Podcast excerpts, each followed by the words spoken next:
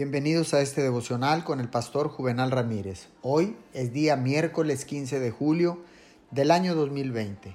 La palabra del Señor dice en el libro de Mateo capítulo 6 verso 21. Porque donde está tu tesoro, ahí estará también tu corazón. La prosperidad financiera debe ir de la mano con la prosperidad espiritual. Debemos tener cuidado de no confundir la prosperidad financiera que pueda ser un sustituto de la prosperidad espiritual. La prosperidad financiera no significa crecimiento en santidad.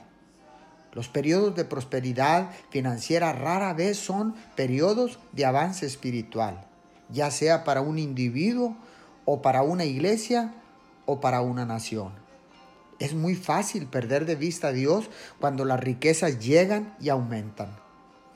Es muy fácil apoyarse en medios humanos y dejar de orar y confiar en Dios cuando la prosperidad financiera llega a nuestras vidas. Enfoquemos nuestros ojos en Dios para asegurar que nuestro espíritu crezca en santidad a la par con la prosperidad financiera. Oremos.